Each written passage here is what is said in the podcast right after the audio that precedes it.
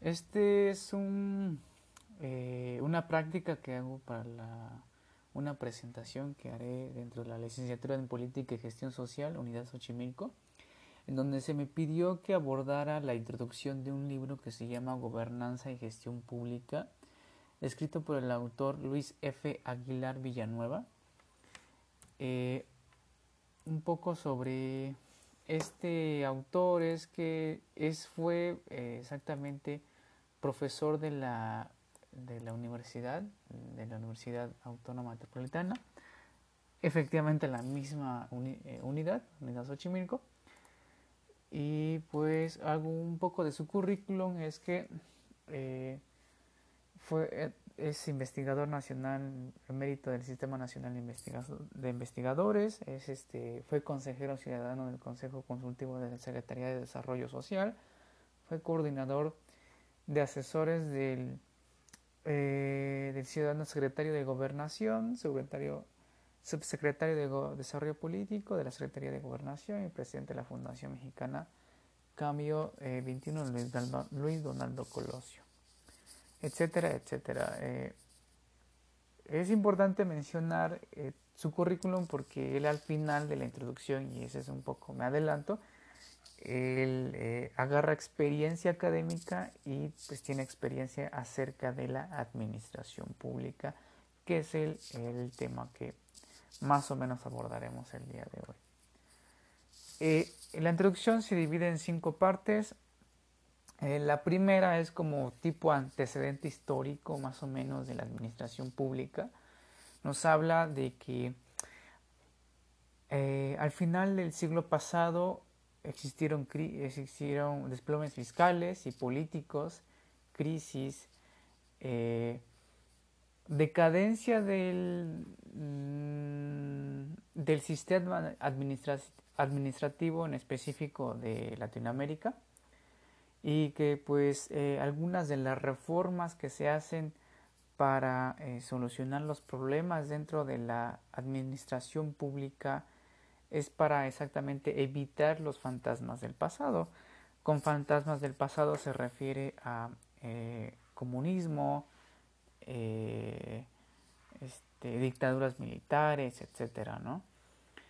Y que algunas de las pretensiones dentro de, eh, de la evolución de la administración pública es dejar de atrás de una buena vez las, las situaciones de desorden financiero, eh, y ineficacias de bienes y servicios de las décadas pasadas, eh, que, que hasta hoy en día erosionan la confianza que tenemos los ciudadanos hacia nuestros gobiernos.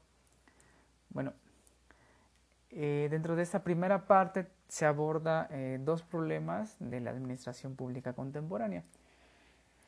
Y va ligado un poco a lo que dije anteriormente. El primero es que la administración pública hoy en día aún se ocupa defensivamente de, corregir los defectos, eh, algunas problemáticas, algunas costumbres, me atrevería a decir, que, se tienen o que se tuvieron en, los últimos años de la década del siglo pasado, ¿no?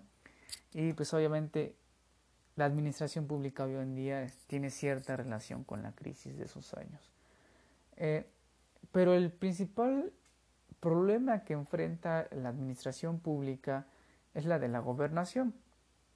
A esta el autor se refiere como la reconstrucción de la capacidad de gobernar del gobierno y la fundación de los modos apropiados de gobernar en condiciones sociales actuales. Entonces, básicamente eh, es esta capacidad de gobernar, ¿no? Es esta parte de que existe un problema dentro de la gobernación y que la aborda la administración pública el apartado 2 eh, vuelve a reincidir en esto de que la adjudicamos a la administración pública como eh, un cierto grado de ineficiencia, negligencia, eh, desperdicio de recursos, mal servicio sobre todo, irresponsabilidad y esta resistencia al cambio, ¿no? pero no sé, lo que yo entendí es que el autor dice que la administración, mm, esto es lo que yo entendí, la administración no tiene toda la culpa. Porque eh, existieron reformas de Estado que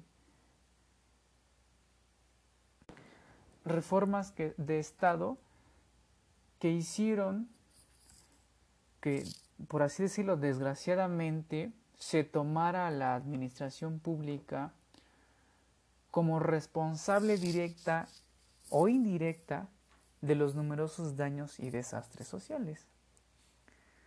Básicamente se está culpando a la persona equivocada. Y todo, todo dependía de las reformas de Estado. Eh, todas estas reformas de Estado, eh, pues obviamente eran por la necesidad de introducir políticas restrictivas para sanear las finanzas públicas quebradas, eh, restablecer el equilibrio, reconstruir esta capacidad operativa del gobierno y pues desgraciadamente yo creo que es el punto del autor, no dice eso tal cual, pero eh, convirtió a la administración pública en el blanco fácil, rápido de las medidas correctivas de la política. Entonces, eh, todas estas eh, reformas eh, del desarrollo latinoamericano y la decadencia del sistema político hizo que echáramos la culpa a la administración pública, o al menos así es, así es como lo interpreto.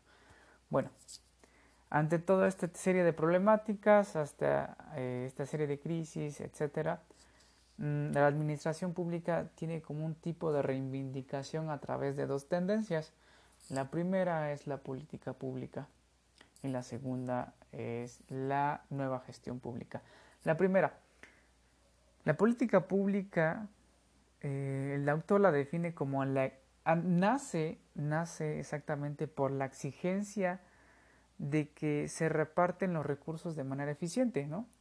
Eh, nace a través de que hay un renacimiento democrático,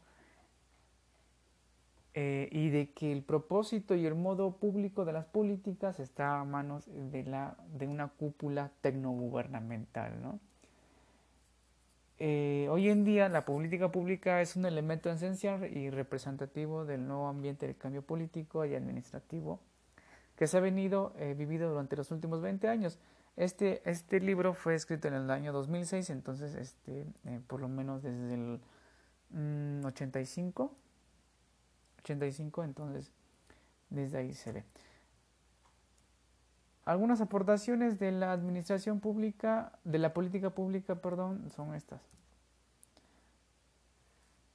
Eh, las aportaciones en el campo disciplinario, su aporte principal fue lograr que, que de manera, de alguna manera, eh, la política era elaborada, decidida e implementada en la práctica, su aportación en la práctica eh, no, fue no fue bien recibida, pero sin embargo, este, bueno, esto pasó porque no podía traspasar las fronteras del mando autoritario.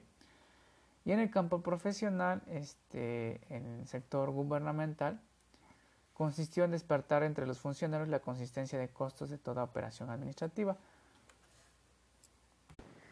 y la segunda tendencia en esta eh, reconstrucción y rectificación de la administración pública es la nueva gestión pública. Eh, la nueva gestión pública se entendió de otras formas eh, a nivel mundial, creo que es lo que dice, y por lo menos de nuestro lado, de nuestro medio, eh, se tomó como un conjunto de medidas y técnicas que tienen como propósito hacer eficiente económicamente el funcionamiento del aparato de la administración pública eh, para efecto de que se restableciera y sosteniera el equilibrio de las finanzas públicas. Y sus aportaciones de la nueva gestión pública es que ha logrado que nazca y se consolide en el gobierno una cultura de la eficiencia económica y del desempeño.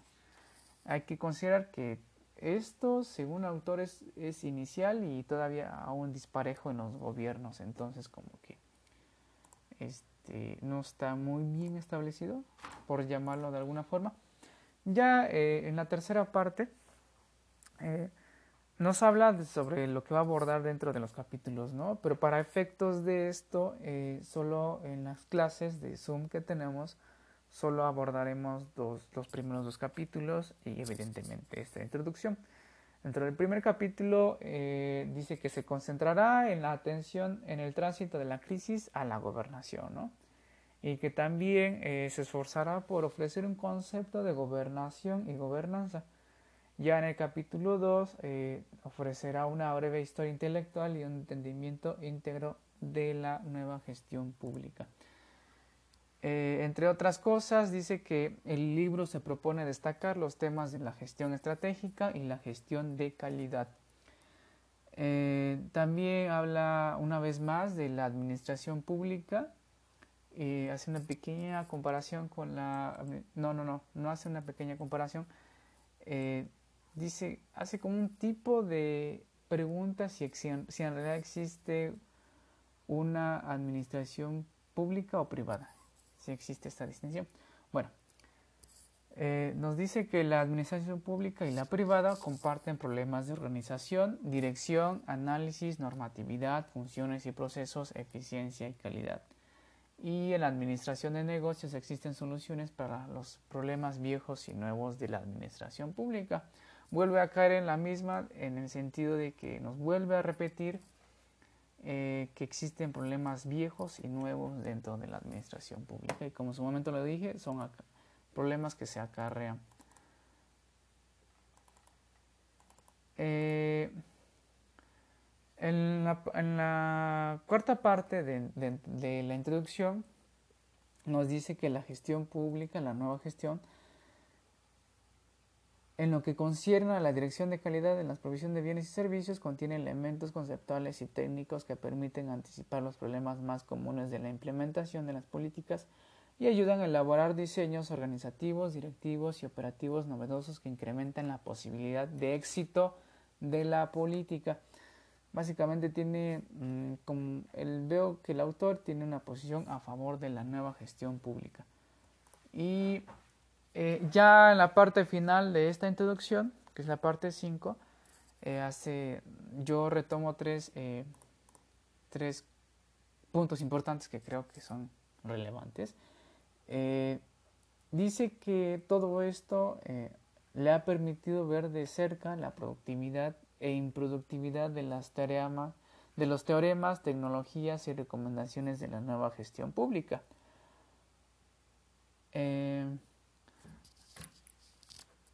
a entender mejor su capacidad eh, de solución de problemas, así como comprender con mayor precisión sus limitaciones.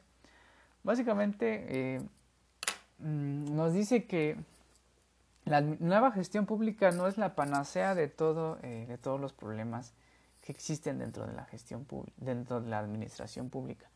Entonces, sí tiene grandes bases teóricas que nos ayudan a solucionar ciertos problemas, pero tampoco es que los solucione todos. Y nos habla sobre el gerencialismo administrativo y la nueva gestión pública, que representan una buena respuesta a una buena parte de los problemas que enfrenta la administración pública de nuestros países, refiriéndose a América Latina, eh, eh, en temas de materia de eficiencia económica y calidad de servicio público. Y eh, ya por último, eh, me gustó esta frase, dice, por eso eh, ha crecido el consenso de que la administración pública que requerimos es la que articula calidad general, gerencial, perdón, y calidad institucional. Y pues bueno, haciendo una recapitulación de todo, vimos que la administración pública eh, por lo menos en América Latina, se caracteriza de ser eh, una mierda a grandes rasgos. Sin embargo, ella no tiene la culpa de esto porque fue eh, la administración pública es la mano derecha del, del aparato estatal, entonces este, fueron las reformas que en materia de económicas, etcétera, las que hicieron que se considera la administración pública como la culpable de todos los problemas. Y ya vimos que eh, de cierta forma, la administración pública se puede reivindicar a través de dos procesos, a través del uno, de la, política pública y del dos, de la nueva gestión pública. Eh, y pues la nueva gestión pública parece ser la más idónea para la solución de estos tipos de problemas. Y yo creo que sería todo y hasta la próxima.